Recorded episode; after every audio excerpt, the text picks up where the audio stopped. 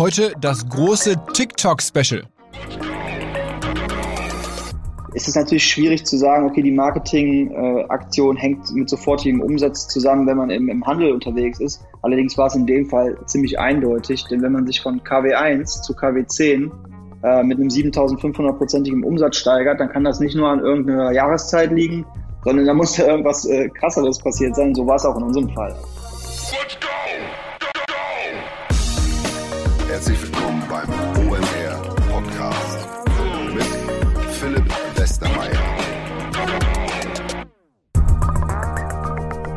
Hinweis auf ein neues Format von Vodafone und zwar eine neue Digitalkonferenz, die Vodafone Elevation Digital Days, in kurz Vodafone Elevation. Los geht's am 23. Februar bis zum 25. Februar und dann jeweils täglich 13 Uhr mit Livestreams auf drei verschiedenen Bühnen. Alle Inhalte sind natürlich kostenlos und es sind ganz große Namen mit dabei, die man aus dem OMR-Kosmos vielleicht sogar kennt. Verena Pauster, Scott Galloway, Sebastian Truhn, all die schalten sich zu, genauso wie 100 weitere Referenten aus den Bereichen Digitalisierung, Tech, IT, Business, Marketing. Also wer dabei sein möchte, kostenlos vodafone.de slash elevation. Seit Monaten fragen wir uns schon intern, wie wir uns dem Thema TikTok hier im OMR-Podcast nähern. Das muss ja dringend mal hier diskutiert werden. Wer wäre dafür ein guter Gast, ein guter Protagonist? Und dann kommt immer wieder das Thema, ja, ja, es gibt da so viele Perspektiven. Nehmen wir jetzt einen Advertiser oder einen TikToker oder vielleicht irgendwie jemand, der von TikTok selber kommt. Und am Ende haben wir uns entschieden, wir nähern uns dem Thema insgesamt eher thematisch und weniger über eine einzige Person, sondern über mehrere Personen und rund um ein Thema haben wir jetzt eine Reihe von Gesprächen, kürzeren Gesprächen geführt, die sozusagen jetzt einen Podcast ähm, ergeben. 60, 70 Minuten Podcast kommen jetzt ähm, von einer Reihe von Gästen. Als erstes haben wir eine TikTokerin, nämlich Tina Neumann mit ihrem Kollegen von der Agentur, dem Philipp Papendick von Intermate. Dann kommt von TikTok selber der Thomas Vlasik. Dann kommt ähm, von Cookie Bros, der Mark Mühürü Sürglu, also drei Üs im Namen, nicht so einfach. Jedenfalls der Gründer von der Firma Sugar Daddies, die die Cookie Bros ähm, Produkte macht. Und Herr Anwalt Tim Hendrik Walter, ähm, jemand, der mittlerweile mit einem äh, ja, Anwaltsaccount rund um rechtliche Themen sehr, sehr groß geworden ist. Und wir haben jeweils ihre Perspektiven auf die Plattform diskutiert. Wie nutzen sie die Plattform? Was sehen sie darin? Wie geht's weiter? Und das alles kommt jetzt. Wir starten natürlich Ladies First mit Tina Neumann. Moin Tina. Hi. Und moin Philipp. Hi, grüß dich. So, also ihr beiden ähm, seid sozusagen jetzt die TikTok-Erklärer für die nächsten paar Minuten. Ähm, fangen wir mal mit dir an, Tina. Wie viele Menschen folgen dir bei TikTok? Die zwangsläufige Eingangsfrage? Ähm, ja, mittlerweile sind es jetzt 2,7 Millionen, glaube ich. 2,7 Millionen. Wahnsinn. Ja. Und das sind im Wesentlichen Deutsche? Ähm, ja, die meisten sind aus Deutschland auf jeden Fall und Österreich auch ganz viel und der Rest ist halt verteilt auf der ganzen Welt. Und du bist selber aus Wiesbaden und, und lebst da auch und hast dort sozusagen deine TikTok-Karriere angefangen? Nee, angefangen habe ich in Österreich. Ich bin ursprünglich aus Österreich und wohne erst seit einem Jahr jetzt in Wiesbaden. Ah, okay, okay, okay, sorry, das war mir gar nicht klar. Ähm, Alles gut. Wo, wo hast du denn angefangen? Aus Wien oder wo kommst du?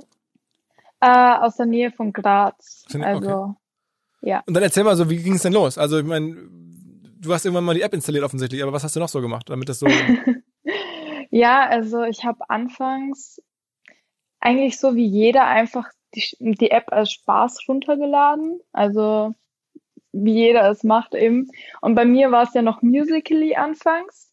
Und ja, also ich habe mir die App runtergeladen, habe einfach für meine Freunde Videos hochgeladen, einfach weil es mir Spaß gemacht hat. Und in Österreich haben in der Zeit noch nicht viele Musical.ly damals benutzt. Und deshalb wurde ich da auch öfter eben vorgeschlagen für die Österreicher. Und so, ja, habe ich ein bisschen an Reichweite generiert und irgendwann ging es dann auch in Deutschland ab und dann irgendwann auch weltweit. Okay, und also ich meine, das klingt jetzt zu einfach, um wahr zu sein. Das ist ja, das Phänomen ist irgendwie klar, man ist früh auf einer Plattform, das ist einfacher, als wenn man später kommt, das ist offensichtlich. Aber hast du irgendwas Besonderes? Kannst du irgendwie besonders gut tanzen? Also was war mhm. denn so mhm. dein Skill? Ich denke eher, dass ich immer als das Neben, also das Mädchen von nebenan gesehen wurde. mhm. eben. Und es hat mir einfach Spaß gemacht. Ich war sehr, sehr, sehr, sehr, sehr aktiv und habe immer weitergemacht und einfach aus Spaß. Was ne? heißt sehr aktiv? So jeden Tag mehrere Sachen gepostet? Also ich hatte Phasen, wo ich wirklich 20 bis 30 TikToks am Tag hochgeladen habe. Okay, wow. Okay. ja, das war echt hardcore. Aber mittlerweile hoffentlich eins am Tag. Aber ja, anfangs war es ganz krass. Da hat es mir wirklich so, so, so viel Spaß gemacht. Es war einfach wirklich wie, wie ein Hobby, wie eine Leidenschaft für mich. Wie alt warst du da? Und mit 14 habe ich angefangen. 13, 14, sowas. Okay. Ja. Und wie alt bist du jetzt? 18. Okay, okay. Also so vier, fünf Jahre her. Ja. Okay, das ist wirklich, wirklich ganz early, early days, so ähm, musically und, und sowas. Ja, voll. Also wie gesagt, das, in Österreich war das überhaupt noch nicht groß in der Zeit. Aber ja, mittlerweile ist es überall riesig. Ne? Also da war ich schon einer der ersten, würde ich sagen. Und hat also dir jemand gezeigt? Oder wie bist du drauf gekommen? Also wer hat dir die App sozusagen empfohlen? Boah, du, das war irgendwie, ich habe es, glaube ich, auf Instagram gesehen gehabt oder so. Und da fand ich, fand ich das irgendwie interessant und lustig und dann habe ich es mir einfach runtergeladen. Und ja, irgendwie erklärt sich die App ja schnell so und dann habe ich irgendwann angefangen einfach. Ich weiß es selber nicht mehr ganz genau, okay. wie es war. Wann hast du, Philipp, zum ersten Mal von Tina gehört? Ich habe, äh, ohne dass äh, Tina mich jetzt gleich nicht mehr mag, aber ich habe tatsächlich relativ spät von Tina gehört. Und zwar oh, äh, Ende letzten Ende letzten Jahres, äh, glaube ich, war das. Äh, da sind wir auf Flighthouse aufmerksam geworden. Das heißt, die habt ihr auch, Philipp, in, äh, in irgendeinem OMR-Newsletter ähm, gefeatured. Und da habe ich, äh, bin ich mit dem Eric Pace, dem Gründer von Flighthouse, in Kontakt getreten und hatte mit ihm besprochen, ob es nicht cool wäre, wenn man so eine TikTok-Show mal nach Deutschland holt mhm. ähm, weil die ja da in den USA auch extrem erfolgreich sind. Und äh, das war auch das Vorbild, diese Flighthouse Show für unsere eigene Daily Pie Show, die wir dann hier in Deutschland äh, gestartet haben. Und da sind wir in dem Zuge, dann haben wir dann mal geschaut, okay, was sind denn so, ähm, wie sieht denn die Creator-Landschaft aus? Und sind da eigentlich genau so vorgegangen, wie wir auch bei Kunden vorgehen, dass wir geschaut haben, nicht wer hat nur viele Follower, sondern wer hat auch ähm, gute View-Ratios, wer hat irgendwie ein ausgewogenes Verhältnis äh, von Followern im Dachraum und so sind wir dann, äh, jetzt mache ich es wieder gut, Tina, äh, anhand der, mhm. der sehr, sehr guten KPIs und anhand des hohen Unterhaltungsfaktors. Wie gesagt, Tina ist jemand, der nimmt dann auch mal gerne eine Scoville-Stufe äh, Stufe 10 äh, Cracker in den Mund in der Show. Äh, sind wir auf sie aufmerksam geworden und haben gesagt, das ist äh, eine von den Creator, mit denen wir da starten wollen. Ah, okay, also man muss sagen, ähm, Tina Scoville-Stufe heißt Schärfegrad von Chilis. Das ist ein Spezialthema in, in eurer Show. Aber was machst du sonst so an Content? Also ähm, für jemanden, der dich jetzt noch nicht von dir gehört hat und der vielleicht auch gar nicht bei TikTok ist, wie muss man das denn sich vorstellen? Erzähl mal so ein bisschen. Ja, also generell, ich habe nicht wirklich so einen roten Faden, würde ich sagen, dass ich jetzt sage, ja, ich koche nur, ich backe nur, ich schminke mich nur, ich mache irgendwie von allem ein bisschen was worauf ich gerade Lust habe. Ich frage auch meine Zuschauer immer mal wieder, ähm, worauf sie Lust haben. Und generell würde ich einfach sagen, Lifestyle, bisschen Make-up, bisschen Fashion, von allem ein bisschen was. Mhm, okay. Ähm, Philipp, kannst du mal so ein bisschen einordnen? Jetzt 2,7 Millionen Follower mit Fokus auf Dach. Ist das einer der größten Accounts hier in, in, in Deutschland, Österreich und der Schweiz? Auf jeden Fall, definitiv. Also wir ähm, haben gerade vor ein paar Tagen äh, mal ein neues Ranking rausgebracht, wo wir uns einmal die Top-Follower als auch die Top-Views angeschaut haben. Ähm, Top-Views ist ein bisschen schwierig, weil man da schweren Durchschnittswert bilden kann, ähm, da die Ausschläge äh, teilweise massiv sind. Da sind irgendwie Creator, die haben plötzlich 66 Millionen Views und dann wieder 20 und 30.000 Views je Video. Das heißt, da muss man äh, eher dann Media nehmen und versuchen, das so ein bisschen zu nivellieren. Aber ähm, wenn man sich mal die Top-Follower anguckt und so schaut, dass so ein Julianka, also äh, äh, Julia und und und äh, Ju, äh, Julian und äh, ähm, Bibi, Bibi äh, dass die beiden irgendwie über drei Millionen Follower haben, ähm, ist das, glaube ich, schon ein absolutes Top-Level, auf dem Tina da unterwegs ist. Okay, und wie ist sozusagen die Demografie dieser 2,7 Millionen? Wie alt sind die so? Also welche vor allen Dingen? Also wir haben wenn man, wenn man sich die Zahlen mal anguckt, äh, als Advertiser generell, welches Potenzial bietet die Plattform, ist erstmal gigantisch zu betrachten, dass wir ähm, knapp 11 Millionen monatlich aktive Nutzer in Deutschland haben. Ich glaube, das zeigt relativ schnell überhaupt erstmal, was da für ein, für ein gigantisches Potenzial mittlerweile äh, liegt und wie schnell die App auch nochmal zu Zeiten von Corona gewachsen ist. Und hinsichtlich des Alters ähm, sei gesagt, dass wir vermeintlich ähm, natürlich auch ähm, sehr, sehr junge Zielgruppen dort haben, die auch unter 13 Jahren alt sind, gegebenenfalls äh, ähm, über, äh, über den Account der Eltern äh, sich anmelden oder es gibt ja auch mittlerweile so Age Gates, die man bei der App auswählen kann. Nichtsdestotrotz wir aber deutlich älter werden. Bedeutet, dass wir ähm, auch gerade gesehen haben, wie viel Influencer auf Instagram ihre Follower dazu aufrufen, ihnen auf TikTok zu folgen. Das waren im Februar 370 ungefähr, 370 Influencer. Im März waren es direkt 620 und im April waren es knapp 700 Influencer mit relevanter deutscher Followerschaft auf Instagram, die Instagram-Postings oder Stories veröffentlicht haben und gesagt haben, Leute, folgt mir mal auf TikTok. Aber sag trotzdem mal so eine, so eine Kernaltersgruppe, dass man sich das einmal, einmal so versucht, da ein bisschen Fakten reinzukriegen. Also wie, wie muss man sich den typischen TikToker vorstellen? Also der typische TikToker hat äh, vermeintlich ähm, 45 Prozent in dem Bereich äh, bis, ähm, bis 25 und darüber hinaus dann eine sehr, sehr, äh, sehr, sehr schnell abfallende ähm, Age, äh, äh, ja, Age-Entwicklung sozusagen, weil ich kann dir sogar die genauen, äh, die genauen Zahlen sagen. Wir haben aktuell 24 Prozent im Bereich 13 bis 17, 43 Prozent im Bereich 18 bis 24, 22 Prozent im Bereich 25 bis 34 und dann nur noch 11 Prozent im Bereich über 35. Mhm. Das heißt, und das ist mir ganz wichtig zu sagen an der Stelle, das heißt, in dem Bereich über 35 wird das Feld sehr, sehr dünn. Das ist das, was ich gerade meinte. Wir haben aber in dem Bereich darunter nicht nur vermeintlich die ganz jungen Teenies, sondern wir sehen auch immer mehr Momfluencer beispielsweise, die auf Instagram nur 8% Follower im Bereich 13 bis 17 haben, also gar, mehr oder weniger gar keine Teenies, die ihre Communities auffordern und sagen, folgt mir jetzt auf TikTok. Und dadurch wird sehr, sehr schnell deutlich auch, wie dieser Shift, der vielleicht von einigen Marketern noch angezweifelt wird, ähm, gerade vonstatten geht und auch ältere Zielgruppen aufgebrochen werden. Tina, erzähl mal, was war denn dein erfolgreichstes Video? Was hast du denn da gemacht? Uh, mein erfolgreichstes Video. Also ich weiß, dass eines der erfolgreichsten ein Video mit äh, meinem damaligen besten Freund war.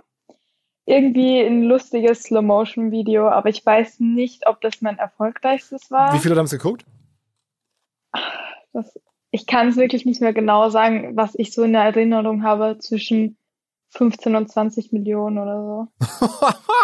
also, also das ist schon recht viele. 15 bis 20 Millionen. Man muss sich mal vorstellen, wenn in Deutschland das WM-Finale gespielt wird, so ne, mit deutscher Beteiligung, damals Rio im Fernsehen. Ne, das sind dann irgendwie so 20, 25 Millionen Menschen, die das gucken.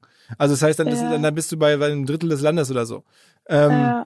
Aber das ist also das ist ja der Wahnsinn sind sicherlich ja, natürlich auch Rewatch, äh, Rewatches dabei. Das muss man noch dazu sagen, was natürlich trotzdem noch ja, gigantisch stimmt. ist, aber dass es äh, Impressionen und wahrscheinlich nicht die tatsächliche Reichweite war. Hm. Ähm, aber trotzdem ist es natürlich gigantisch, was da für ein Potenzial hinterhängt. Und was ist so der, der wichtigste Hebel, ähm, Reichweite zu bekommen auf TikTok? Also was, was machst du da so, ähm, äh, Tina? Also generell denke ich auf jeden Fall, es gibt ja immer wieder Trends und so weiter, denen einfach folgen also nachmachen, aber generell auch einfach selbst kreativ sein und lustige Videos produzieren und einfach Spaß dran haben und aktiv sein. Nochmal ganz wichtig zu verstehen, dass TikTok zwar sehr, sehr stark durch Musik geprägt ist und auch viele Künstler durch äh, TikTok gerade vermeintlich äh, nochmal bessere Chartplatzierungen etc. pp. erlangen, aber dass TikTok auch komplett ohne Musik funktioniert, immer mehr politisch wird, immer mehr edukative Formate aufgreift, ähm, immer mehr so eine Art Behind-the-Scenes-Charakter, äh, Einsicht in das Leben des Creators ermöglicht und dass es nicht nur vermeintlich Lipdubben und, äh, und Tanzen ist. Mhm, mh. Das stimmt. Beschreibt mal so ein bisschen für jemanden, der TikTok nicht so genau ähm, kennt. Es gibt ja zwei Elemente. Es gibt diese For You-Page und es gibt dann die Follower selber. Ähm, worüber kommt denn der Traffic oder was für eine Rolle spielt für dich die For You-Page? Also ähm, ja, eher denke ich, ist man, also als jetzt als Zuschauer auf der For You-Page, weil es einfach interessanter ist, weil viel mehr Leute einem vorgeschlagen werden, wie genau man auf die For You-Page kommt. Die For You-Page ist für dich erstellt. Also da kann man nicht genau sagen, wie jetzt jemand auf die For You-Page kommt, weil es ist für dich abgestimmt und es wird, es werden Videos vorgeschlagen, die, wo der, wie heißt das Ding? Algorithmus? Genau. Äh, der bestimmt es ja, was für dich passt. Und der sieht ja, okay, der liked viele Katzenvideos, dann werden immer mehr Katzenvideos vorgeschlagen. Und wenn dein Video zum Beispiel jetzt ein paar Likes und Kommis hat, bei mir sind oft Videos, die null Likes haben. Keine Ahnung warum, aber es ist, es wird einfach auf dich abgestimmt. Mhm. Und, und ja. Oh, also das ist ja auch am Ende der Ort, an dem man, also eigentlich ist das ja sozusagen der Feed, würde man sagen, oder? Wo man die ganze Zeit verbringt. Ja, mäßig. Absolut, ja. würde ich sagen. Also das heißt nur nicht Feed, das heißt For You Page und dann ähm, äh, swipe man da sozusagen eins nach dem anderen durch und du sagst, du sagst, bekommst da Sachen vorgeschlagen, die scheinen niemand anderem zu gefallen, also keine Likes, aber trotzdem glaubt der Algorithmus, dir könnte es gefallen. Das ist ja schon. Genau. Mhm. Also sozusagen hat eigentlich jeder die Chance, auf die For You-Page zu kommen. Und da bringen keine Hashtags oder sonst irgendwas was. Also die meisten klatschen ja äh, den Hashtag For You-Page drunter, aber der bringt nichts.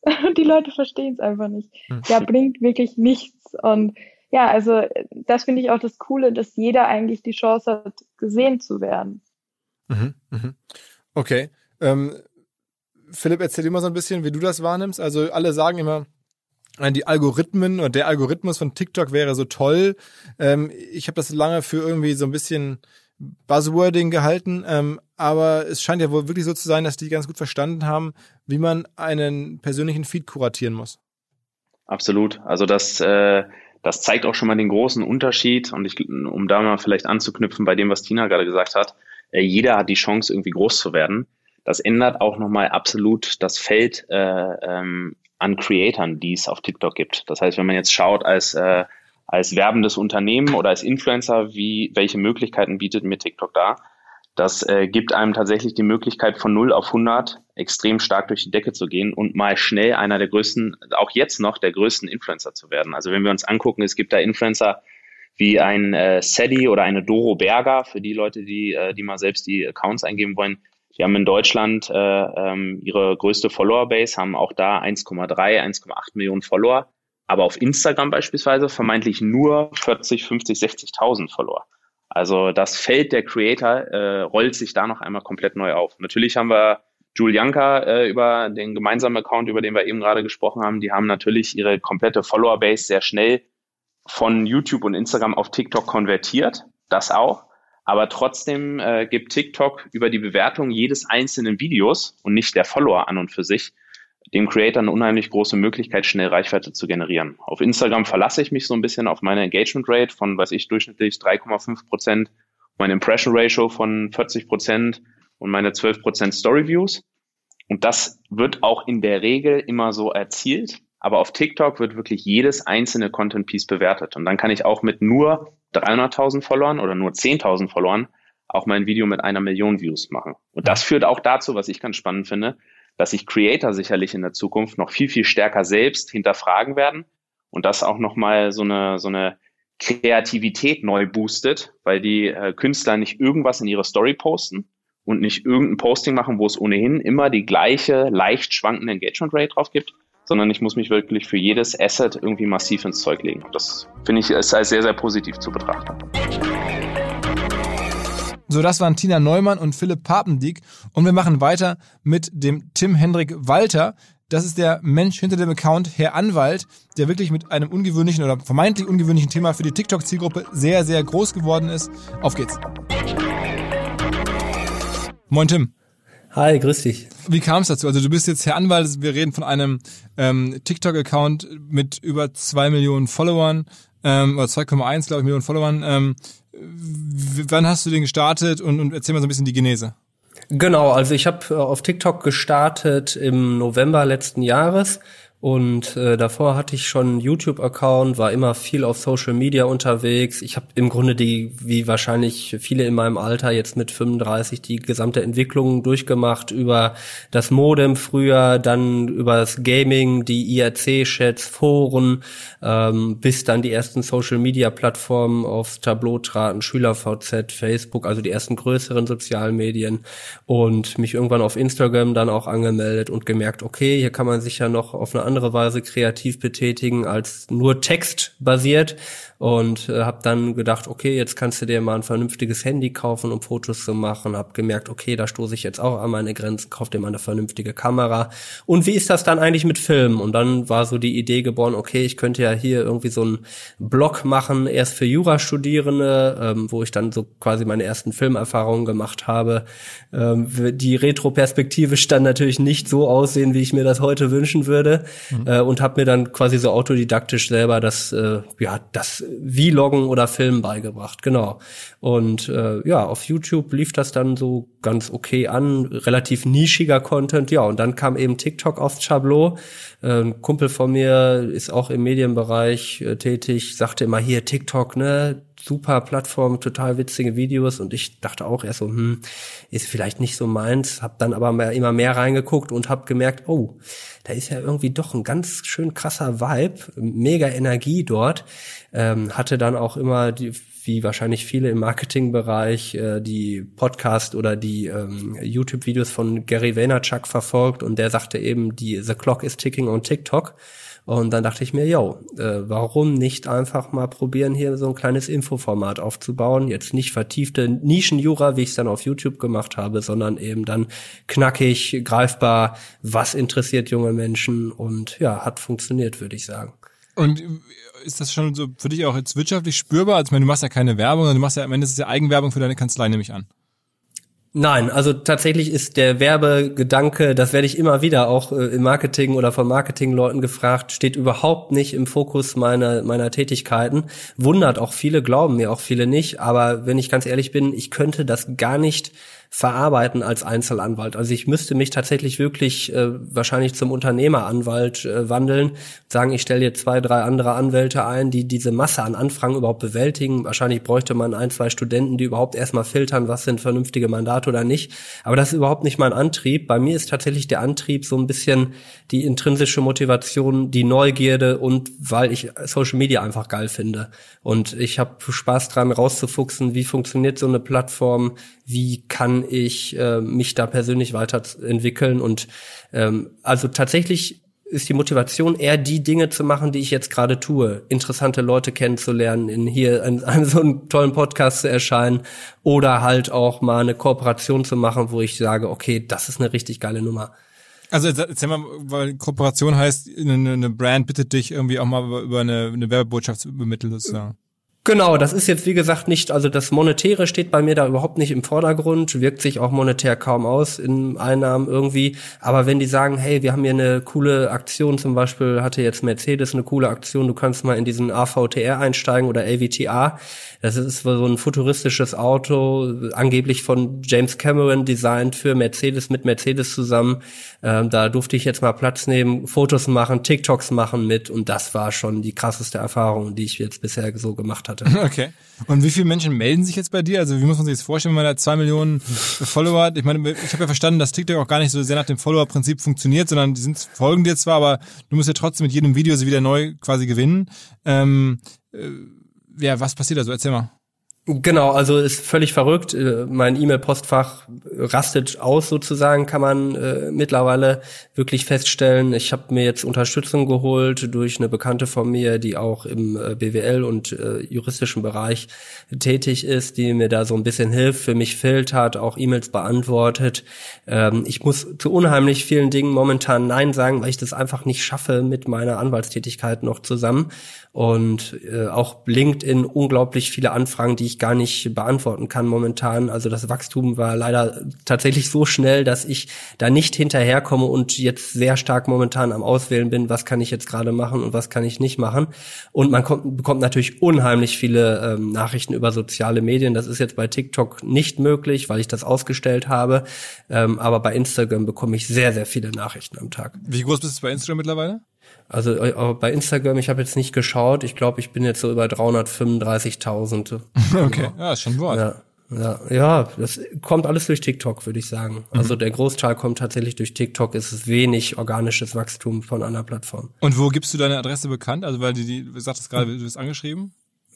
Äh, nee, meine Adresse gebe ich gar nicht bekannt. Also du, die E-Mail-Adresse, ja, genau. die findet man im, im Impressum, wenn man so ein bisschen nach mir sucht, dann findet man das. Ähm, oder vielleicht über LinkedIn kann man die finden. Aber ich will halt vermeiden, von der großen Masse der, ähm, der Follower letztendlich angeschrieben zu werden. Mhm, mhm. genau. Also ich habe überhaupt kein Interesse zu konvertieren, großartig. Okay, okay. Genau. Ähm, und du willst einfach nur ein bisschen Spaß haben sozusagen. Machst das als, als Hobby mehr oder weniger?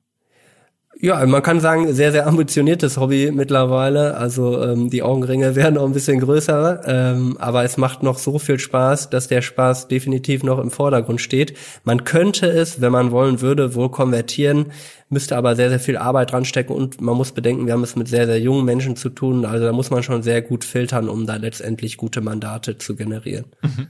Und wie, wie ist deine Frequenz? Also wie viel ähm, Videos machst du?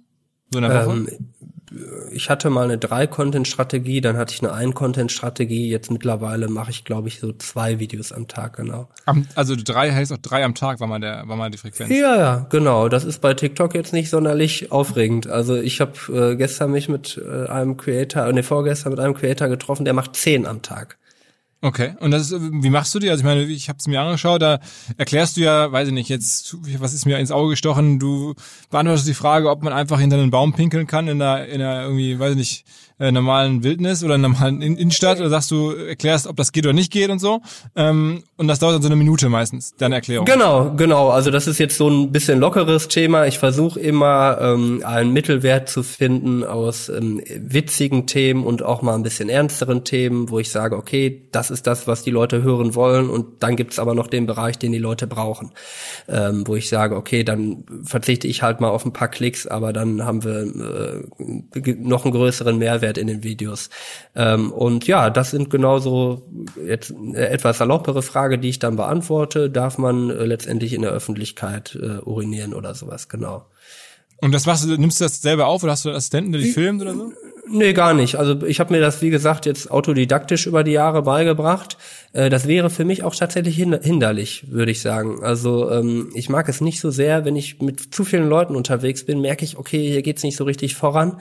Ähm, ich kann nicht so meine eigene Idee durchdrücken und ich ähm, bin tatsächlich am liebsten alleine. Das heißt, du machst Stativ auf äh, oder hoch und, und Handy rein und dann filmst du dich selber? Nö, Handy benutze ich gar nicht. Ich habe so eine Spiegelreflex hier in der in der Kanzlei auch. Also ich versuche meist das erste TikTok vor der Arbeit zu drehen. Äh, wenn ich es nicht schaffe, drehe ich das TikTok auch mal in der Mittagspause. Dann fällt die halt mal aus oder so wie heute. Dann hole ich mir danach eben nur so zwei Brötchen ähm, und äh, nach der Arbeit so um 19 Uhr drehe ich auch noch mal ein zweites oder drittes TikTok genau. Okay. Mhm. Und du machst ja auch Kooperation mit anderen TikTokern, ne? Genau. Also Kooperationen sind eine super Sache. Einmal, da hatte ich deinem Kollegen vorhin schon erzählt, lerne ich total viel aus Kooperation. Also immer wenn ich mit anderen TikTokern oder Influencern, mag ich eigentlich gar nicht so das Wort, aber mit anderen Creatoren unterwegs bin, ähm, sehe ich, wie die bestimmte Dinge machen und lerne jedes Mal wirklich dazu und lerne echt super geile Leute kennen. Und da fragen die dich immer, weil sie auch von deiner Reichweite profitieren wollen oder suchst du dir auch gezielt Leute aus, mit denen du was machen möchtest oder?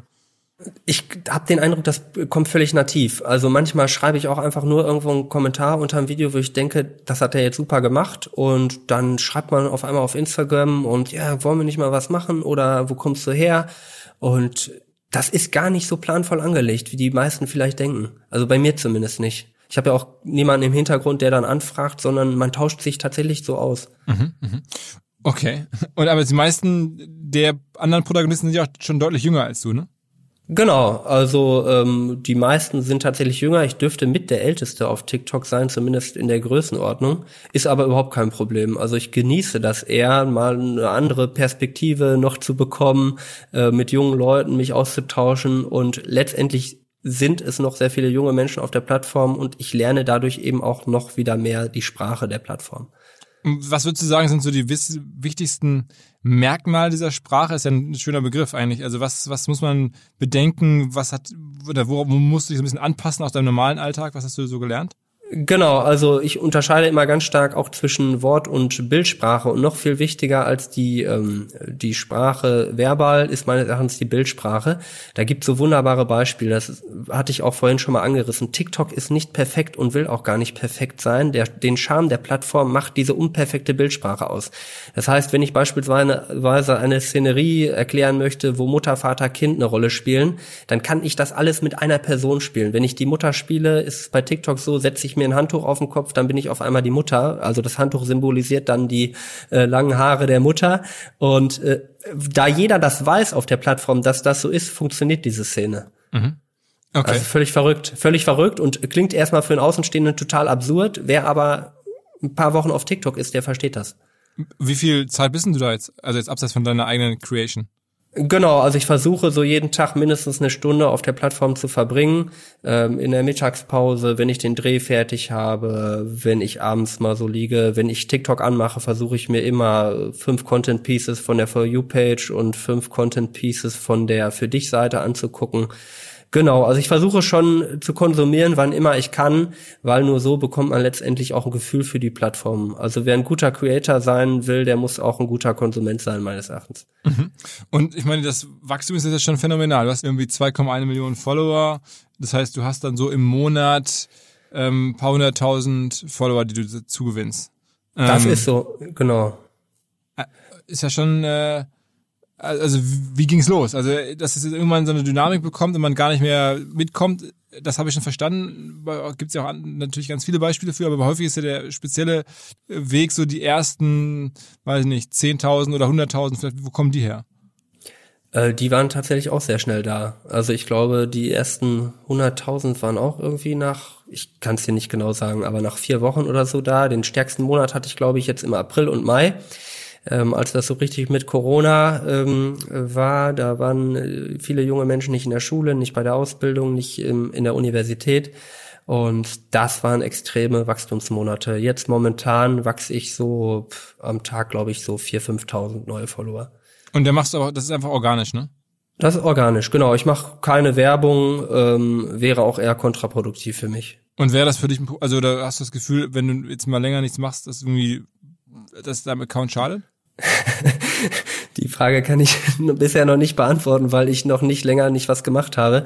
Also steckt schon extrem viel Arbeit drin. Ich habe jetzt auch, glaube ich, seit längerer Zeit keinen Urlaub mehr gemacht, auch vor der TikTok-Zeit, okay. ähm, weil ich da einfach verbrenne und das ist mein Urlaub letztendlich. Also Social Media ist für mich äh, Urlaub. Hast du schon mal Kontakt gehabt mit TikTok selber? Also sprechen, haben die dich jetzt kontaktiert und gesagt, Mensch, hier, cool, dass du das machst, irgendwie, oder gibt es da eine, eine Nähe? Genau, also es gibt definitiv eine Nähe. Man hat, ähm, also du, du bist dann, äh, kriegst irgendwann diesen beliebter Creator-Badge, äh, wenn TikTok merkt, okay, der macht jetzt nicht ganz so fürchterlichen Content und ist auch erfolgreich und kommt gut an und bringt einen positiven Vibe auf die Plattform. Und dann bekommst du natürlich auch einen Ansprechpartner, mit dem du dich austauschen kannst, wenn es Probleme gibt.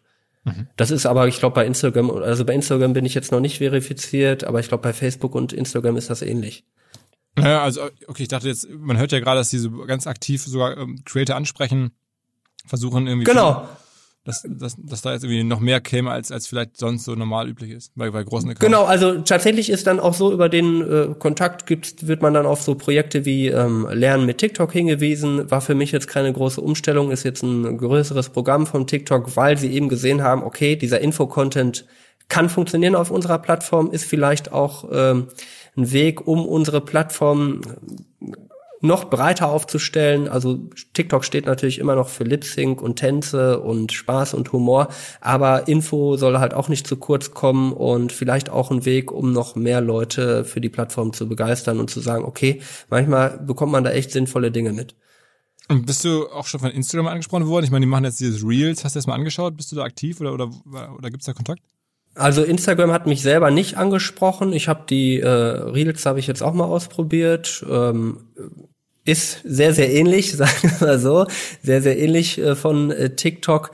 Ob es sich durchsetzen wird, weiß ich nicht. Ähm, ich glaube, der Erfolg von TikTok ist aber nicht speziell in dem Format begründet, diesem Kurzvideoformat, sondern vor allen Dingen auch in der Architektur von TikTok. ähm, was dir letztendlich einen Feed um die Ohren schleudert, was bei Instagram nicht unbedingt der Fall ist, wenn ich nicht gerade extra in Reels reingehe und mir da was angucke. Ähm, und ich glaube, solange die anderen sozialen Medien, wobei TikTok sich selber ja Content Hub nennt, sich nicht trauen, diesen Weg zu gehen, zu sagen, wir lassen das Feed-basiert laufen und es ist unabhängig davon, ob das jetzt ein großer Creator oder ein kleiner Creator hochlädt, werden sich die anderen Plattformen schwer tun, diesen USP von TikTok einzuholen. Ich glaube, das macht den Erfolg aus. Aber wie ist denn das zum Beispiel bei dir? Ich meine, du hast jetzt einen großen Account, aber in der Instagram-Logik wäre dann klar, das würden auch viele sehen, was du machst, weil großer Account, aber in der TikTok-Logik musst du dann wieder jedes Video erneut seine Reichweite erkämpfen. Genau, also ich denke schon, dass man schon einen gewissen Startvorsprung hat. Der ist aber eben gerade nicht so extrem wie bei äh, YouTube oder bei Instagram.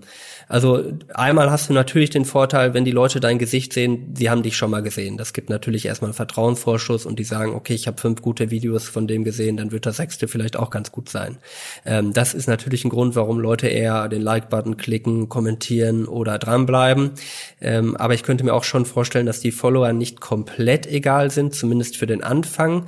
Es ist aber viel mehr als auf anderen Plattformen möglich, auch als äh, Nobody, als äh, Rookie letztendlich da irgendwie loszulegen und trotzdem viralen Hit zu landen, was viel einfacher ist als auf den anderen Plattformen, wenn der Content gut ist. Wir kommen jetzt zu einer weiteren unternehmerischen Sicht auf die Plattform und zwar zu der Sicht von Mark Mühürü Sioglu. Der hat es geschafft, eine Marke über TikTok aufzubauen und zwar Cookie Bros. Die verkaufen ähm, Keksteig zum Löffeln. Und wie das genau geklappt hat, was für Dimensionen das Geschäft mittlerweile angenommen hat, davon erzählt der Marc jetzt. Moin, Marc Mühüjolu. Ja, moin. So war super äh, ausgesprochen. Also ähm, das freut mich. Ich freue mich, dass ich dabei sein darf. Und ja. Erzähl mal so ein bisschen. bisschen. Sugar Daddies ähm, macht ihr. Ähm, was ist das genau? Wie ging es los? Was, was macht ihr heute? Ja, also ich bin Marc, ich bin 35 und ich bin CEO, CMO, Founder, Geschäftsführer und was noch, noch alles äh, von den Sugar Daddies. Die Sugar Daddies, die betreiben halt äh, zwei Brands aktuell. Das sind Love Brands, möchte man sagen, die vor allen Dingen äh, bei den jüngeren Kunden sehr beliebt sind. Äh, Cookie Bros, Keksteig zum Naschen zum einen und Omochi Ice Cream. Ich denke, der eine oder andere, der mit TikTok schon in Kontakt war, kennt beide Brands. Und das ist so ein bisschen unsere Passion, Food-Innovation aus anderen Ländern hier vor allen Dingen in Deutschland oder eben auch Europa zu platzieren und vor allen Dingen nachhaltig zu platzieren. Und warum jetzt vor allen Dingen über TikTok? Ja, also uns hat irgendwie was gefehlt. Also wir sind jetzt schon seit drei Jahren dran und es lief auch wirklich gut. Und Ende letzten Jahres habe ich mich hingesetzt und habe überlegt, ja, was kann man noch machen im Marketing als Verantwortlicher? Und irgendwie Instagram, ihr wisst selber, Facebook, Instagram, das geht jetzt so alles zumindestens was die organische Reichweite angeht, so ziemlich den Bach runter. Und da hat uns der Dosenöffner gefehlt. Und da habe ich einfach mal mit TikTok ausprobiert. Und dann passierte was? Ja, also das, was keiner erwartet hätte, es hat erstmal überhaupt gar nicht funktioniert. Also wir, wir haben nämlich einfach den Content genommen, den wir auch schon auf Instagram hatten, haben den dann da ausgespielt und es war einfach eine absolute Enttäuschung. Und davon haben wir uns aber nicht abbringen lassen, haben es dann weitergespielt. Das ganze Spiel haben uns ein bisschen versucht hineinzuversetzen in die ja, Kinder, die dann doch so äh, am, am meisten da auf dem sozialen Medium passieren und haben dann das Ganze versucht nativ aufzubereiten und dann ging das ab wie Schmitz Katze. Was, letzten Endes, ja. Also was, was meinst du mit nativ? Ja, also wir haben einfach geschaut, dass die Videos eben zu, zu den anderen Videos gut passen. Also wenn man sich TikTok anguckt, dann gibt's da halt Videos, da haut der eine den anderen einen in die Fresse oder jemand drückt einen den Pickel aus. Auf der anderen Seite gibt's da ganz tolle Videos von irgendwelchen Leuten, die Foodtrends zeigen. Und das Ganze eben aber nicht so künstlich aufgehübscht, sondern eben so, dass es aussieht, als wenn es der Kunde selber gedreht hätte. Und das hat halt auch bei uns dann wunderbar funktioniert. Mhm, mh. Und sag mal so ein paar KPIs, die ihr dann da so gesehen habt, als es langsam losging? Oder was hat dich dann über, wann hast du zum ersten Mal gemerkt, okay, jetzt passiert was? Also es ging eigentlich relativ schnell, dass wir da was gemerkt haben. Ähm, es ist natürlich schwierig zu sagen, okay, die Marketingaktion äh, hängt mit sofortigem Umsatz zusammen, wenn man im, im Handel unterwegs ist. Allerdings war es in dem Fall ziemlich eindeutig, denn wenn man sich von KW1 zu KW10 äh, mit einem 7500-prozentigen Umsatz steigert, dann kann das nicht nur an irgendeiner Jahreszeit liegen, sondern da musste irgendwas äh, krasseres passiert sein. So war es auch in unserem Fall. Also es haben uns sämtliche Blogger gepostet, denen wir Pakete geschickt haben. Wir haben geile Videos gemacht, die millionenfache Views hatten und so weiter und so fort. Und damit sind wir einfach viral gegangen. Das Gute daran war halt eben, man konnte uns noch nicht überall bekommen und dadurch haben wir, naja, wie soll man sagen, eine, eine Verknappung geschaffen, die das ganze Produkt total sexy gehalten hat. Weil wenn du was nicht bekommst, dann willst du es ja nachhaltig unbedingt haben. Und dadurch war es halt kein Trend, der irgendwie zwei, drei Wochen ging, sondern tatsächlich dann sechs Monate, was dann wiederum auch zu nachhaltigen Effekten geführt hat. Und welches Produkt habt ihr da vor allen Dingen gepusht? Also den Keksteig oder das, das genau. ähm, Omochi-Eis? Ja, am Ende war es tatsächlich der Keksteig, weil der Keksteig natürlich genau, also für die Zielgruppe das perfekte Produkt war. Du musst dir vorstellen, der Keksteig ist ein Produkt, was man so noch nicht im Handel unbedingt kannte bei der jüngeren Zielgruppe. Ähm, es ist ein Produkt, was erschwinglich ist. Also jeder kann sich das Produkt leisten mit 2,99 Euro. Es ist super bunt. Ich sage immer Instagrammable, wobei ja mittlerweile TikTok-able. Und damit war das einfach eine absolute Neuheit auf dem sozialen Medium TikTok. Und damit ging das Ganze natürlich auch viral. Wie habt denn ihr überhaupt die Idee gehabt, Keksteig zu machen? Weil ich meine, so Keksteig, ich kenne das, so Kuchenteig kennt man ja so, ne, wenn man mal in der Küche mhm. mithilft oder Kuchen backen mag. Aber das sozusagen in Handel zu bringen, wie kam das? Ja, ich habe früher noch was anderes gemacht vorher. Ich hatte schon mal ein Start-up. Äh, da ging es auch um Foodporn, um Waffeln, um Cereal, um Milkshakes und so weiter. Und da hatten wir natürlich eine geile Zielgruppe, um unsere Produkte, die wir selber machen wollten, auszuprobieren. Und als ich irgendwann in New York war, habe ich dann Laden gesehen, das muss so 2016, 2017 gewesen sein. Da stand eine meterlange Schlange davor, 100 Meter bestimmt. Und dann bin ich hingegangen zum Sortierer und habe den gefragt, mal, was, was ist das hier, was verkauft ihr hier? Und er sagte, oder er guckte mich nur fragend an und sagte, sag mal, bist du bescheuert? Das steht doch über in der Zeitung, wir verkaufen hier Cookie Dough. Ich so, Cookie Dough, was ist denn das? Bin reingegangen und die haben mir halt eben Keksteig wie eine Eisdiele serviert, in Kugelform und das dann eben in Waffeln. Und ich dachte so, wow, was für ein geiles Produkt, kennt jeder, absolut emotional gebunden, weil es jeder aus der Kindheit eben kennt. Für die, die es nicht kennen, einfach nur total lecker, weil es süß ist. Nur eins hat mich gestört, dass sie es halt eben äh, nur stationär verkauft haben und nicht im Handel. Denn da liegt ja am Ende dann auch das Geld, was einen dann am Leben hält. Und, und wie die meisten Hörer haben es wahrscheinlich noch nie gegessen, noch nie gekauft. Also wie sieht das jetzt aus, wenn ich das jetzt bei Edeka oder bei Rewe äh, kaufe, ist es dann in der Kühltheke oder ist es irgendwie normal im Regal oder ist es im Süßigkeitenbereich? Wo kriege ich das? Ja, genau. Also du kriegst es entweder ganz vorne in der Schnubbelkiste beim Obst, also da, wo immer die coolen Sachen liegen, mhm. oder halt eben hinten zwischen Joghurt und Puddings. Mhm. Und da haben wir uns auch so eingenistet eigentlich. So genau zwischen Joghurt und Puddings, da besteht unsere Nische mit dem Keksteig. Also gekühlt? Ähm, gekühlt, es ist gekühlt, tatsächlich, ja. Es ist ein gekühltes Produkt. Aber das heißt, ihr versucht dann über TikTok mehr oder weniger den Kauf im Handel ähm, zu triggern. Genau, das äh, haben wir versucht und auch geschafft, äh, weil wir halt eben damit gespielt haben, damit dass die Leute halt gesagt haben, okay, wo gibt's das? Wir haben denen dann eben informatives Videomaterial zur Verfügung gestellt und Videos gemacht, wo wir gezeigt haben, okay, jetzt gehen wir ab in den Rewe, hier gibt's uns da und da und da, hier sind wir im Edeka, da gibt's uns da und da und da. Und am Anfang hat das wunderbar funktioniert eben mit informativem Material auf TikTok. Und dann haben sich die irgendwann die, die Marktleiter sozusagen bei euch gemeldet, die, eure, die Einkäufer von den jeweiligen äh, Ketten und gesagt, okay, krass, euer Zeug ist immer ausverkauft, wir müssen mehr haben. Ja, genau so war es. Also total verrückt. Die haben sich dann bei uns gemeldet. Ich glaube, da war ein bisschen Hass mit im Spiel. Die haben gesagt, warum kommen so viele Kinder bei uns in den Laden? Warum nerven die uns mit eurem Kram? Warum rufen die hier alle an? Wir brauchen den Shit. Und wir haben gesagt, naja, ein bisschen schwierig jetzt mal eben 3000 Märkte über Strecke, also bedeutet eben jeden Einzelnen zu beliefern ähm, das geht nicht. Und die haben gesagt, ja, wir brauchen es aber. Also haben wir gesagt, gut, dann macht ihr doch Folgendes. Ruft doch in den Zentralen an, bei Rewe, Edeka und Co. und sagt denen, die sollen es zentral listen und dann können wir euch auch beliefern. Und genau das haben die dann getan. Der Druck war einfach so hoch. Dann hat der Handel oder die Zentrale vom Handel uns angerufen und gesagt, okay, wir listen euch zentral. Und wie viel Umsatz macht ihr jetzt mit so, sagen wir mal, den beiden Produkten im Jahr? Naja, also ich kann dir zumindest Folgendes sagen. Letztes Jahr lagen wir bei einem Umsatz, der schon den siebenstelligen geknackt hat, mhm. was für ein erstes Jahr im Handel, glaube ich, als, als Startup durchaus in Ordnung ist. Das ist sozusagen bei 2,99 äh, pro genau. Einheit. Und wir haben, und wir haben ja auch noch ein anderes Produkt. Und mhm. dieses Jahr haben wir den auf jeden Fall schon am Anfang des Jahres im ersten Quartal geknackt, den Umsatz. Okay. Ähm, und dann läuft es halt so, aber wenn man rechnet den Umsatz dann schon den ihr macht mit den, dem Verkauf an die Ketten oder den? Äh ja, ja, wir, wir rechnen den Umsatz, mit, äh, den wir machen, mit dem Verkauf an die Ketten. Also es zählt jetzt nicht der 2,99, das ist ja nur der UVP, den können die mhm. sowieso selber bestimmen. Damit haben wir überhaupt gar nichts am Hut. Letzten Endes kann auch Edeka, Rewe und Co. hingehen und sagen, das Produkt kostet jetzt 3,99. Da könnten wir gar nichts gegen machen. Das ist nur eine unverbindliche Preisempfehlung. Das hat nichts mit unserem Umsatz zu tun. Man kann sich vorstellen, unser Umsatz ist dann doch etwas äh, geringer. Die haben schon, haben schon ein bisschen Marge. Mhm, mhm. Ähm, okay, und dann beschreibt noch mal so ein bisschen, ihr habt bei TikTok dann irgendwelche äh, ja, Videos produziert. Was konnte man mhm. darauf sehen? Was wurde da, was war, wie lang waren die? Ja, also äh, du hast ja auf TikTok die Chance, entweder 15 Sekunden zu machen oder eben kurz vor einer Minute.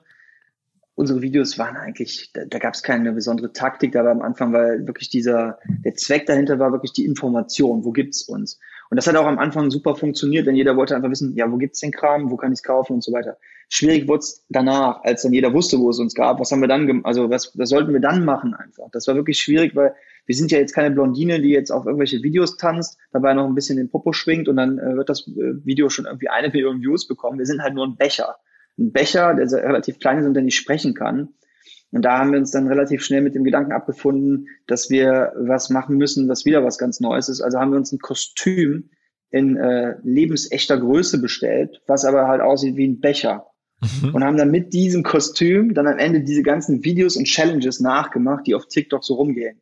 Mhm. Und das hat auch wunderbar funktioniert. Wenn ich an die Laufsteg-Challenge denke mit High Heels im Kostüm, das Video wurde knapp 500.000 Mal angeklickt. Allein bei so welchen äh, Videos, die dann wieder viral gehen, sehen wir auf jeden Fall in der nächsten Woche wieder einen Peak, der die Absatzzahlen erhöht. Also das kann man wirklich mit einem kleinen ähm, zeitlichen Verlauf dann gut nachvollziehen. Und dann, läuft, dann, dann liegt bringt. einer deiner Kollegen rum im Kostüm von einem äh, ja, Keksteichbecher. Ja, genau, so können wir uns jetzt vorstellen, in High Heels und das dann eben auf diese Challenge und das ging so ab. Und das machen wir eigentlich heute noch. Natürlich wurde es dann auch, wurde auch irgendwann dann das langweilig, muss man ja sagen. Die Leute wollen immer wieder was Neues sehen. Mittlerweile machen wir irgendwelche Tipps, was man noch so mit Cookie Dough machen kann, also kochen mit Cookie Dough. Wir machen irgendwelche Lifehacks mit Cookie Dough. Also wir sind da schon sehr, sehr, sehr fokussiert Wie heißt der Account? auf TikTok. Äh, Cookie Bros, unterstrich official. Mhm, mh, wir mhm. kratzen jetzt gerade an der 100.000. Also in ein paar Tagen, wenn wir die 100.000 Follower knacken, ich glaube, wir sind so bei 98.000 und haben aktuell 1,6 Millionen ähm, Likes und ich glaube, wir sind kurz vor 30 Millionen äh, Hashtag-Aufrufen. Und wie viele Video-Views hat es bislang gegeben? Boah, das kann ich dir in der Gesamtzahl gar nicht sagen, aber es sind auf jeden Fall einige Millionen. Mhm. Und wie viel habt ihr bislang ausgegeben für, sagen wir, für das ganze TikTok, für die ganze Bespielung jetzt in, insgesamt? Ja. Also nicht mehr als 1000 Euro waren es bis jetzt. Und die 1000 Euro ähm, flossen dann in irgendwelche Kostüme und sowas? Ja, also die 1000 Euro, die Kostüme haben wir tatsächlich nicht nur dafür gemacht, sondern die Kostüme hatten auch den Hintergrund, dass wir die auch auf Messen brauchen, etc. pp. Wenn die Kostüme noch mit dazu zählt, dann sind wir wahrscheinlich so bei 5000 Euro. Aber letzten Endes zähle ich eigentlich nur die Blogger-Pakete dazu. Das sind dann wirklich die Pakete, die mit den, mit den Waren rausgehen an die, an die äh, TikToker. Aber was heißt Blogger sind für dich TikToker? Ja, letzten Endes ja. Also das ist auf jeden Fall die Zukunft, würde ich behaupten. Hm. Äh, denn die ziehen ja ihre ganze Meute auch mit rüber auf Instagram, auf YouTube und Co. Und das funktioniert auch bei vielen sehr, also sehr gut, muss man sagen. Mhm, mh. Und, und sag mal, was meinst du damit Strategie? Wenn du sagst, irgendwie, man könnte da nochmal eine Strategie, das ist ja das, was man auch andere Firmen oder, oder Brands übertragen kann. Sag mal so, was wäre denn eine Strategie? ja, du musst halt genau, also letzten Endes geht es ja darum, die Leute müssen auf dem Video kleben bleiben. Dann wird die Zeit, also die Verweildauer des Videos und wie lange du eben drauf bleibst, gemessen. Und dann entscheidet TikTok, okay, das spielen wir auch an andere aus. Und wenn die dann auch dran kleben bleiben, dann wir das wieder an andere. Und das führt letzten Endes zur Viralität. Und wenn du da irgendwas hast, was die Leute halt bindet ans Video, dass sie zum Beispiel das Video nicht verstehen oder dass es so süß ist, dass es einfach noch hundertmal gucken will oder etwas total Neues ist, was ich noch nie gesehen habe, dann kann es nur viral gehen. Oder was total ekelhaftes oder was total creepiges oder jetzt zum Beispiel in dieser Black Lives Matter Phase, wo dann eben diese ganzen ja, Plünderungen und so weiter abgegangen sind. Diese Videos sind auch abgegangen auf mhm. TikTok, weil die Leute interessiert sind und es sehen wollen. Aber wenn du einfach nur eine normale Ad schaltest für dein Produkt, wie du es auch sonst immer auf Instagram machst, dann guckt das kein Schwein. Mhm. mhm. Okay, aber das heißt, das ist ja genau das, was wahrscheinlich auch vielen schwerfällt, ähm, sowas Ungewöhnliches oder mit einer gewissen Norm oder einer gewissen Erwartung auch häufig in, in, in einer Firma im Umfeld zu brechen. Das muss man schon tun, sagst du. Absolut. Und man sollte sich vor allen Dingen auch gut überlegen, ob man das so nebenbei laufen lässt oder ob man sich wirklich mal darauf fokussiert und mal guckt, was bringt mir das. Denn äh, wenn man das einfach nur so nebenbei laufen lässt, da kann ich dir jetzt schon versprechen, das wird nicht funktionieren. Du musst dafür dir wirklich Zeit nehmen und dich mit dem Medium befassen und überlegen, ja, was, was, was, was bringt mir das? Was soll mir das überhaupt bringen? Ist das jetzt nur so ein Ding, da mache ich jetzt einmal mit, weil es gerade alle machen, weil es cool ist, oder, oder kann das tatsächlich irgendwie einen Uplift für mich äh, mitbringen? Und in unserem Fall war es so, und als wir das erkannt haben, haben wir gesagt, pass auf, ab jetzt an die komplette Marketingstrategie von 2019 einfach mal vollkommen über den Haufen werfen. Und wir fangen jetzt neu an und überlegen uns, was können wir mit TikTok reißen? Und es ist einfach unfassbar, weil letzten Endes hat uns das äh, ja, neue Türen geöffnet zum Handel, nachhaltig, dass wir überall platziert sind, wofür andere Startups zehn Jahre für brauchen. Ist TikTok jetzt euer wichtigster Werbekanal? Absolut. Also zumindestens für die Cookie Bros äh, ist das der wichtigste Werbekanal. Äh, für Omochi Ice Cream würde ich nicht unbedingt behaupten. Da haben wir auch noch eine ältere Zielgruppe, da ist Instagram immer noch interessant genug für und auch die äh, Influencer, die eben auf Instagram so rumdümpeln. Und deswegen äh, würde ich sagen, teils, teils, aber für Cookiebus definitiv. Okay, okay. Ähm, sag nochmal, bei TikTok gibt's ja jetzt so Challenges, so verschiedene Sachen, auch in dieses berühmte Tanzen. Äh, muss man sich da anschließen, um Erfolg zu haben aus deiner Sicht? Sind das Sachen, die man, wo man sich auskennen muss, wo man gucken muss, okay, was passiert da gerade und sich da auf, auf so schon fahrende Züge aufspringen muss? Ich sag mal so, ähm, es ist einfacher, wenn man sich so eine Challenge annimmt und die dann vielleicht so gut nachahmt, so dass sie dann letzten Endes auch gut ausgespielt wird, weil das natürlich immer die Sachen sind, die sich in dem Moment oder in dieser Zeit, wo diese Challenge Hype ist, angeschaut werden. Aber letzten Endes finde ich nicht. Also wir haben zwei, drei Challenges mitgenommen, weil wir da Lust drauf hatten und weil wir das Gefühl hatten, wir könnten das nochmal ein bisschen anders darstellen als die anderen, was wiederum zu einem viralen Video führen könnte. Aber bisher äh, finde ich, müsste man es nicht machen, wenn man eigenen coolen Content entwickeln kann. Ansonsten ist es natürlich eine einfache Variante, da überhaupt stattzufinden. Und diese Aktion, wo ihr dann den Foodbloggern, äh, die bei TikTok aktiv sind, wohlgemerkt, da 30 Leuten diese Samples geschickt habt, ähm, habt ihr da irgendwie ein Tool benutzt? Wie habt ihr die gefunden, diese 30 Leute? Einfach wahllos selber rumgesucht oder wie kam das? Ja, also letzten Endes war es ja, waren es noch nicht mal Foodblogger, sondern wir haben uns da Leute ausgesucht, von denen wir dachten, die könnten super zu uns passen einfach so happy, positive Typen. Aber einfach umgeguckt, also jetzt ohne Tool gestützt. Ja, ohne, so. Ohne Tool. Wir haben uns das einfach angeschaut, wer könnte es sein und sind dann eben äh, auf Instagram mal gucken gegangen, wie viel die denn da hatten. Und wenn die da wenige Follower hatten, dann haben wir gesagt, das sind genau unsere Leute, weil die schaffen wir es überhaupt noch anzuschreiben. Weil sobald da ja einer auf Instagram eine Million Follower hat, den kannst du anschreiben, der schreibt ja nicht zurück, der sieht's ja gar nicht. Mhm. Deswegen waren das genau unsere Leute. Die hatten dann aber teilweise schon echt große Reichweiten auf TikTok, haben sich auch gefreut darüber, dass sie mal ein Paket umsonst bekommen weil TikTok ja noch nicht so äh, mit Monetarisierung und so weiter verbunden ist. Ähm, und le letzte Frage, das ganze Thema ähm, Hashtag. Also ihr habt den Hashtag Cookie Bros und der hat jetzt irgendwie bei TikTok schon 27 Millionen Views. Das ist ja schon, das ist ja schon eine sehr amtliche Zahl. Ähm, ist das irgendwie was, was jetzt, ich hatte immer die Wahrnehmung bei Instagram oder bei Twitter oder so, wo so Hashtags eigentlich auch eine Rolle spielen. Das ist ein bisschen Staffage. Das ist, interessiert nicht so richtig, was da passiert. Also, das ist nicht so wichtig. Aber jetzt ist es bei TikTok anders. Sagst du, da ist so ein Hashtag schon entscheidend? Ja, ich würde sagen, soweit so ein Hashtag bei TikTok eben auch so eine hohe Schlagzahl hat und du gibst irgendwas äh, Artverwandtes ein, bist du halt direkt ganz oben angezeigt. Und das ist ja auch wieder ja, ein gutes Zeichen für dich. Also wenn jetzt jemand Cookie eingibt, kommen wir schon ganz oben und auf einmal Cookie Bros. Und das ist ja auch so ein bisschen dieses Ding. Es sagt ja keiner Cookie Dough. Also der, der Hashtag Cookie Dough hat mit Sicherheit noch ein paar äh, Millionen mehr, aber weil es halt eben in Amerika so bekannt ist. In Deutschland kennt aber keiner das Wort Cookie Dough, sondern das wird wie bei Tempo und Ceva wird mit Cookie Bros schon verglichen. Also Leute sagen, ich gehe jetzt Cookie Bros holen. Und demnach ist der Hashtag für uns schon sehr wichtig, weil die Leute den auch immer wieder taggen unter sämtlichen Cookie Dough Videos und damit eben das ganze Thema auch höher geht. Und wir natürlich überall angezeigt werden. Sobald irgendwas mit Cookie in Verbindung kommt, kommt unser Hashtag, taucht er auf. Und das ist halt auch eine gute Werbung. Mhm. Okay, okay. Ähm, also Hashtag, würdest du sagen, hier schon nochmal ähm, relevanter als auf anderen Plattformen? Spielt definitiv eine große Rolle, vor allen Dingen für uns. Und ist natürlich auch irgendwie ja, am Ende ein Ritterschlag, wenn man sich die äh, Schlagzeilen mal anguckt mit 27 Millionen.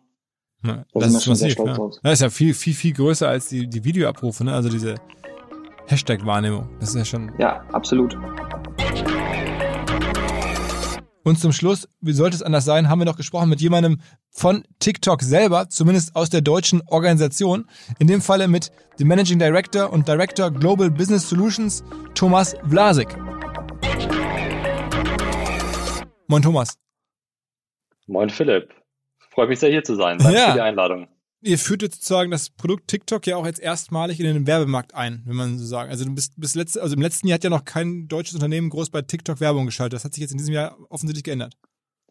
Ähm, ja, also es gab äh, erste innovative Unternehmen. Also Otto hat letztes Jahr äh, eine, äh, eine, große Kampagne gemacht äh, mit Mach dich, mach dich zum Otto, äh, eine Hashtag Challenge. Mercedes-Benz war auch als einer der ersten mit der Mercedes-Benz Star Challenge aktiv, ähm, auch schon auch schon Ende letzten Jahres.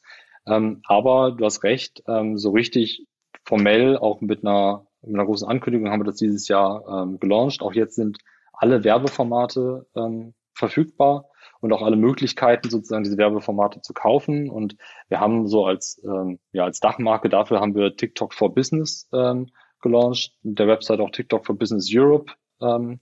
Ähm, und ähm, genau, insofern hast du schon recht, ne, formell und dass wir das jetzt auch ankündigen, wir sind jetzt da, wir sind, wir freuen uns sozusagen äh, mit allen Agenturen und, und Kunden auch, auch, zu arbeiten, ist es tatsächlich seit diesem Jahr. Mhm. Und was sind sozusagen die Formate, die jetzt aktuell vor allen Dingen nachgefragt werden? Du hast gerade gesagt, Hashtag, Hashtag Challenge ähm, ist scheinbar ein Format. Was gibt's noch so? Ähm, genau, also Hashtag Challenge ist, ist ja, da können wir ja vielleicht auch anhand einiger Beispiele gleich noch, noch mal erklären, wie die, wie die genau funktionieren. Das macht ja im Prinzip, gibt ja Unternehmen im Prinzip die Möglichkeit, das, was auf TikTok so organisch natürlich stattfindet, ähm, dann als bezahltes Format, äh, oft in der Zusammenarbeit mit Creators zu machen.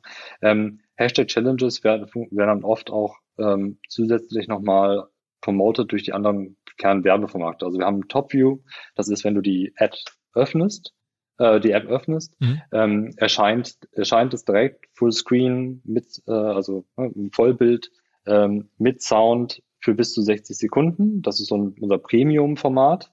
Ähm, dann haben wir natürlich In-Feed-Video. Das heißt, wenn du äh, in dem For You-Feed, in dem Für dich-Feed äh, bist, ähm, kann Werbung dort eben auch erscheinen. Ähm, das kannst du sowohl auf einer, ähm, auf einer ähm, äh, Reservierungsbasis kaufen, aber eben auch über die Auktion, über den, äh, über den TikTok Ads Manager. Also ähm, der ist auch wieder, nehme ich mal an, einigermaßen wiedererkennbar, wenn man jetzt sagen, den Facebook Ads Manager kennt und den Google Ad Manager, dann, dann wird man nicht überrascht sein, was ihr da macht. Ähm, da genau, da kannst du, ähm, da kannst du, da kannst du targeten, du kannst äh, kann, ne, Kampagnen sozusagen tagesaktuell mit dynamischen Budgets ähm, steuern. Du hast integriertes, was, was sehr, sehr gut ist, ist, äh, dass du ein wirklich integriertes Measurement hast, gerade für, für App-Kampagnen, ähm, sind viele der Kernpartner halt integriert, ne? Äh, Just, Apps Flyer ähm, und viele andere, mhm. äh, wodurch das sehr, sehr gut, sehr, sehr gut funktioniert. Ähm, und ähm, genau, du hast natürlich auch die ja, gängige Targeting-Möglichkeiten, ne? also Demografien, Interessen und ähm, und so weiter. Auch ähm, du kannst auch, äh, dann, dann kann man das auch im Prinzip verbinden. Ähm, du kannst zum Beispiel, wenn du jetzt in TopView-Werbung äh, schaltest, kannst du natürlich auch diese äh, die Nutzer, die du da angesprochen hast, die vielleicht noch Engagement gezeigt haben, kannst du dann nochmal ansprechen, auch ähm, über, über Infeed-Video, dann eben auch über den, über den Ads Manager. Ne? Und so kannst du natürlich auch jetzt von, von der großen Awareness bis hin sozusagen durch den Funnel hinweg die Leute wieder, die Leute wieder ansprechen. Ähm, und nur um die Reihe sozusagen komplett zu machen, Branded Effects sind dann nochmal ähm, sind dann Erweiterungen, ähm, die du oft kombinierst, dann zum Beispiel mit einer Hashtag-Challenge, wo du dann sagst, du kannst zum Beispiel, eine, das ist recht, das ist recht offen, das können 2D-Animationen, 3D-Erlebnisse sein, die kannst du dann zum Beispiel durch gewisse, ähm, durch gewisse Handbewegungen, ähm, ja, also Prime, äh, Amazon Prime hat das zum Beispiel gemacht zur Pride Week, wenn du dann ein Herz gemacht hast, dann ähm, ist es bunt geworden, dann wurde alles in Regenbogenfarben gezeigt, ja, ähm, sowas kannst du dann zum Beispiel machen, das kannst du dann aber kombinieren mit den anderen Werbeformaten mhm. zusätzlich. Und wie viele geben jetzt Werbefirmen bei euch im Jahr jetzt aus aktuell in diesem Jahr? Also gibt es da schon Firmen, die mehrere Millionen bei euch lassen, also einzelne Firmen? Ähm, dazu kann ich jetzt äh, genau äh, nicht sagen. Es geht äh, natürlich in diese, äh, es geht natürlich in diese Dimension. Also wir sind müssen wir vielleicht mal einmal nochmal ausholen. Wir sind natürlich ein, ähm, wir haben natürlich eine enorme Reichweite mittlerweile. Ja, wir haben jetzt in, ähm, in Deutschland äh, oder in Europa, in Europa haben wir jetzt mittlerweile äh, 100 Millionen Menschen, die auf TikTok sind. Ähm, Täglich? Und, äh, ja, monatlich, genau. Monatlich. Äh, monatlich, monat, äh, monatlich aktive, monatlich aktive Nutzer. Ähm, Äh, so messen und weisen wir das jetzt momentan aus. Genau. Und ähm, Werbetreibende, Werbetreibende sehen, sehen halt eben auch, dass sie, dass sie da enorme, enorme Reichweiten ähm, generieren können. Ne? Ich kann mir vielleicht mal ein Beispiel, Beispiel nennen. Ähm, Funny Frisch sind jetzt zu uns gekommen und, äh, sind auf uns zugekommen und die wollten im Prinzip zwei Sachen erreichen. Also die wollten einmal die äh, Gen Z äh, spezifisch erreichen und Millennials und wollten ihre ähm, wollten die Brand Awareness treiben und die wollten ihre Wahrnehmung als moderne Marke verbessern. Ja, mhm. Dann haben wir mit denen halt gemeinsam ähm, und, den, und den äh, Agenturen erarbeitet, wie könnte dann, was wäre dann die richtige, was wäre dann die richtige Lösung für euch? Ähm, und sind dann letztendlich auf eine Hashtag Challenge gekommen. Die haben dann einen Hashtag kreiert, der hieß äh, Funny Fish Moments. Und ähm, der hat im Prinzip, haben, haben wir noch Creator eingebunden, die den einmal, einmal vorgemacht haben, was das bedeutet, wie das zu interpretieren ist, was die, was sie wollten, ist, dass Nutzer ihre, ähm, ihre Momente teilen, die sie mit der Marke Funny Frisch verbinden. Dazu haben sie auch noch einen eigenen Song gemacht, der das dann nochmal ja, ähm, emotional aufgeladen hat und der dann auch alle Kreationen, die die Nutzer gemacht haben, unterstrichen hat. Und das hat dazu geführt, dass die 100.000 neue Follower generiert haben und die konnten in ihrer Zielgruppe tatsächlich diese, oder in der Zielgruppe 8,4 Prozent die Brand Awareness steigern und, ähm, und die Wahrnehmung als moderne Marke um 14,9 Prozent. Nebenbei haben, haben die auch noch Purchase, achso, Entschuldigung. Das heißt aber, das hat ihnen schon, das, da haben die schon auch einige Millionen bei euch investiert dafür. Ähm, ne, darauf wollte ich jetzt sozusagen kommen. Auch bei der Reichweite führt das halt dazu, dass dann die Budgets natürlich auch dementsprechend hoch äh, auch zu genauen Zahlen kann ich dann natürlich ja, im Einzelfall nicht sagen. Ne? aber da darf man von ausgehen, dass jetzt nicht irgendwie, das kostet nicht 150.000 Euro, das kostet dann schon ein bisschen mehr. Die kostet tatsächlich ähm, äh, gar nicht so viel mehr als das, was du jetzt gesagt hast. Ähm, mhm. Aber ähm, das führt natürlich dazu in der Summe, dass die Kunden jetzt immer, dass die Kunden jetzt immer wiederkommen ja? mhm. und dass die dann natürlich auch uns in die in die Jahresplan in, in den Jahresplanungen so berücksichtigen, dass wir jetzt auch in die, die in diese Dimension in diese Dimension kommen, weil diese Effekte halt einfach so stark sind. Ne? Was ich noch sagen wollte, äh, fand ich für Strays waren es halt ähm, über äh, waren nebenbei noch Purchase Intent wurde um 10, also die Kaufabsicht wurde auch nochmal um 10,5 Prozent gesteigert. Und das ist natürlich dann so ein Argument, wo viele Kunden sagen, okay, jetzt fangen wir halt auch an, wirklich wesentlich mehr in ähm, auch in TikTok zu investieren. Aber ihr macht ja nicht ähm, so diese klassischen ja. Clickouts. Also ich meine, bei, bei Google war das ja so, da, das war ja klassisches Performance-Marketing, wo man einfach, am Anfang haben die Kollegen da ja gar nicht drüber geredet, was man da jetzt an Branding und, und so Awareness, sondern die haben einfach sozusagen Klicks verkauft und man hat dann gesehen, die führten dann bei im E-Commerce oder sonst wo direkt zu Käufen. Und damit war das dann sozusagen, wurde einfach ein CPO ausgerechnet auf Seite des Kunden und dann war der Kunde glücklich und hat dann irgendwie noch mehr Klicks sozusagen eingekauft. Und bei Facebook war es nicht ganz so, aber irgendwie, da, da ging es ja dann am Anfang viel um App-Installs und so dann, mhm. da wurde so rüber auch quasi über eine Art Performance-Marketing-Konzept, weißt du ja selber, äh, wurde ja, ja sehr klar. schnell äh, Umsatz aufgebaut und klar, wenn einmal Performance-Marketing funktioniert, dann sagen ja immer alle Kunden, dann ist das Budget quasi unendlich. Das ist natürlich immer ein bisschen übertrieben, aber irgendwie stimmt's ja dann doch, ähm, dass wenn das gut funktioniert und die, dass man sozusagen profitabel Neukunden einkaufen kann, dann steigert man die Budgets natürlich sehr schnell. Ähm, ist das bei euch auch so? Also habt ihr auch diese Performance ähm, Komponente oder, oder fangt ihr sozusagen an, beim, ab dem ersten Euro eigentlich auch über Branding und Awareness und, und so äh, zu argumentieren? Also ähm, es ist, es funktioniert grundsätzlich beides über TikTok. Äh, sowohl Branding wie auch äh, Performance. Viele der Kampagnen, die jetzt dieses, Lauf, äh, dieses Jahr gelaufen sind, ähm, sind äh, Branding-Kampagnen ähm, und auch, auch viele der Cases, das siehst du ja, sind sind Branding-Kampagnen. Aber wir sehen eben auch, dass es für äh, Performance und Abverkauf eben auch gut funktioniert. Also gerade jetzt, das, was ich jetzt gerade beschrieben habe, war natürlich basierend auf einer, äh, wie du sag, wie du richtig sagst, nicht auf einem Clickout, auf, aber auf Basis einer Befragung ne, mit Kantar, ähm, die das, die das darüber sozusagen gemessen hat, jetzt für einen, für einen CPG-Kunden. Mhm. Ähm, aber wenn wir jetzt, ich nehme mal das Beispiel ähm, Just, äh, Just Spices, das ist ein Online-Gewürzhändler, ein Startup, und die haben ähm, eben TikToks kreiert mit ähm, zusammen mit Creatern, die haben organische TikToks, die haben organische TikToks gemacht, äh, die haben Paid-Kampagnen gemacht, äh, die haben mit Creatern zusammengearbeitet. Und in der Kombination ähm, haben die, ähm, hm, klar, die haben große Reichweiten generiert, über 20, 22 Millionen, die haben 45.000 Follower generiert, aber die haben eben auch ähm, das Produkt, was sie äh, dort beworben haben, Mac and Cheese, das war so ein neues, äh, neues Gewürz, ähm, haben die eben halt kurzerhand ausverkauft. Ähm, und das zeigt eben, dass das auch ähm, echte Resultate bringt, wenn du halt die Kreation richtig äh, hinbekommst, wenn du die richtige Sprache der, der Plattform sprichst. Ähm, und ähm, genau. Ähm, äh, und du habt jetzt auch mit Cookie Bros gesprochen, die haben damit ja ihr gesamtes, die mit TikTok letztendlich äh, den ganzen Markteintritt auch geschaffen. Ne? Das heißt, es ist eben ja nicht nur äh, Branding, sondern treibt dadurch natürlich auch Verkäufe. Mhm. Ähm, ich meine, wir reden ja bei, bei, bei, bei Funny, äh, was du gerade sagst, das ist ja eh jetzt. Just Spices, ja. Mhm.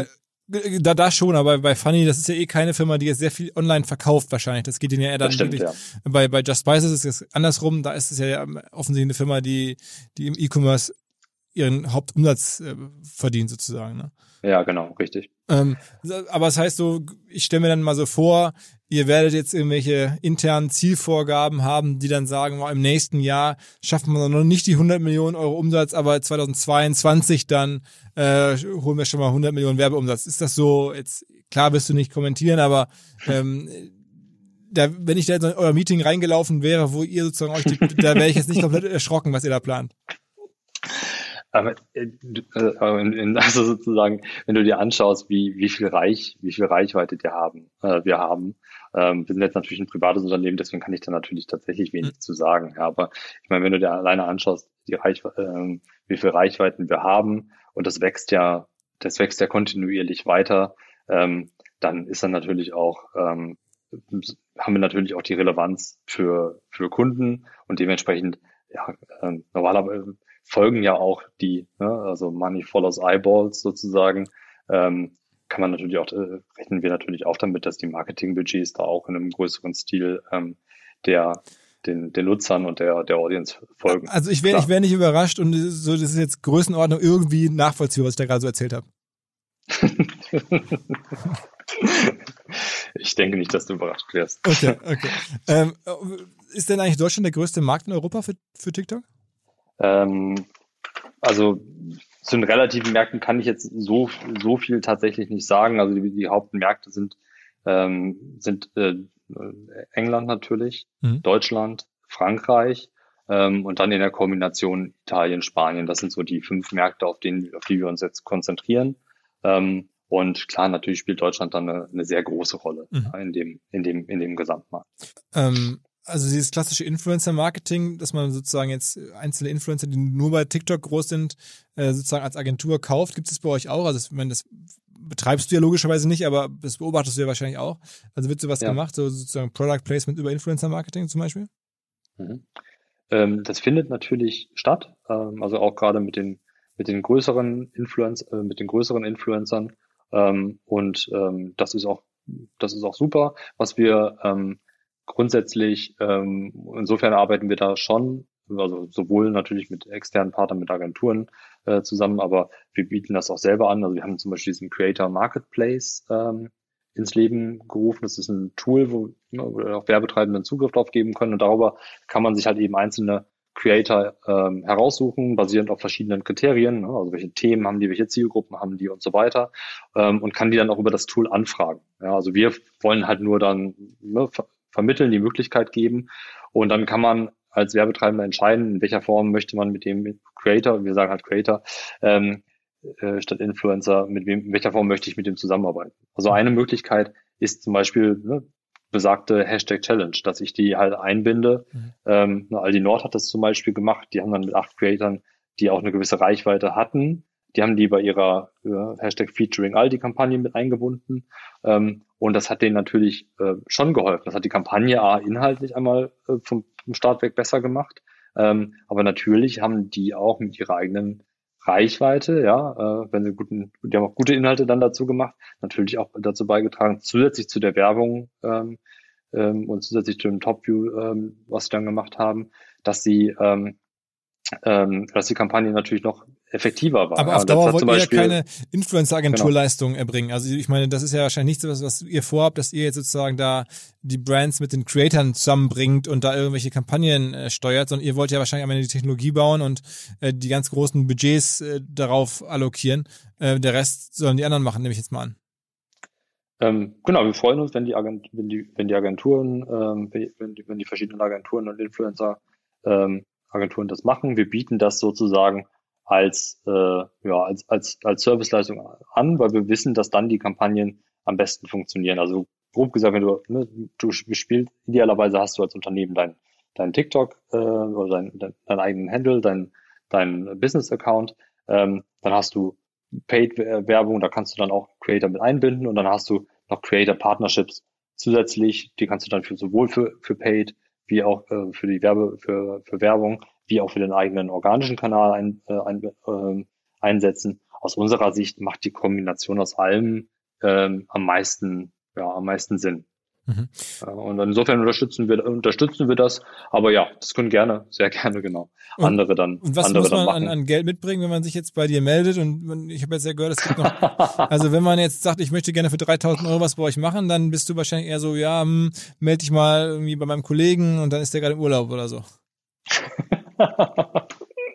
also wir, wir sind ja dann, ich, ich würde wirklich jetzt erstmal ähm, jeden einladen, der TikTok für sich erschließen möchte, sich bei uns, ähm, sich bei uns zu melden.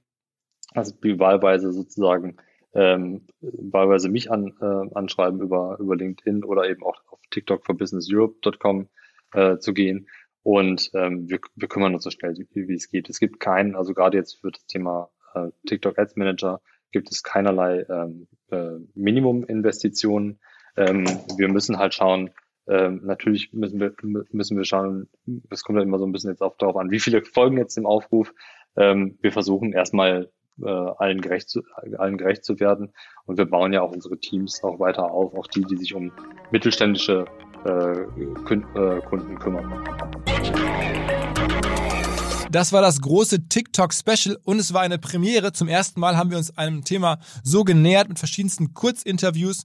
Ich würde entsprechend jetzt gerne wissen, ob ihr das okay fandet und ob wir sowas regelmäßiger machen sollen. Schreibt mir doch irgendwie, ob ihr Bock habt auf häufiger diese Perspektive oder ob ihr lieber bei den bewährten, längeren, tieferen Interviews mit einer Gästin oder einem Gast bleiben wollt. Also Instagram, LinkedIn oder einfach per Mail an die Firma, wo ihr uns finden könnt. philipp.omr.com im Zweifel. Auf geht's. Vielen Dank fürs Zuhören. Ciao, ciao. Dieser Podcast wird produziert von Podstars bei OMR.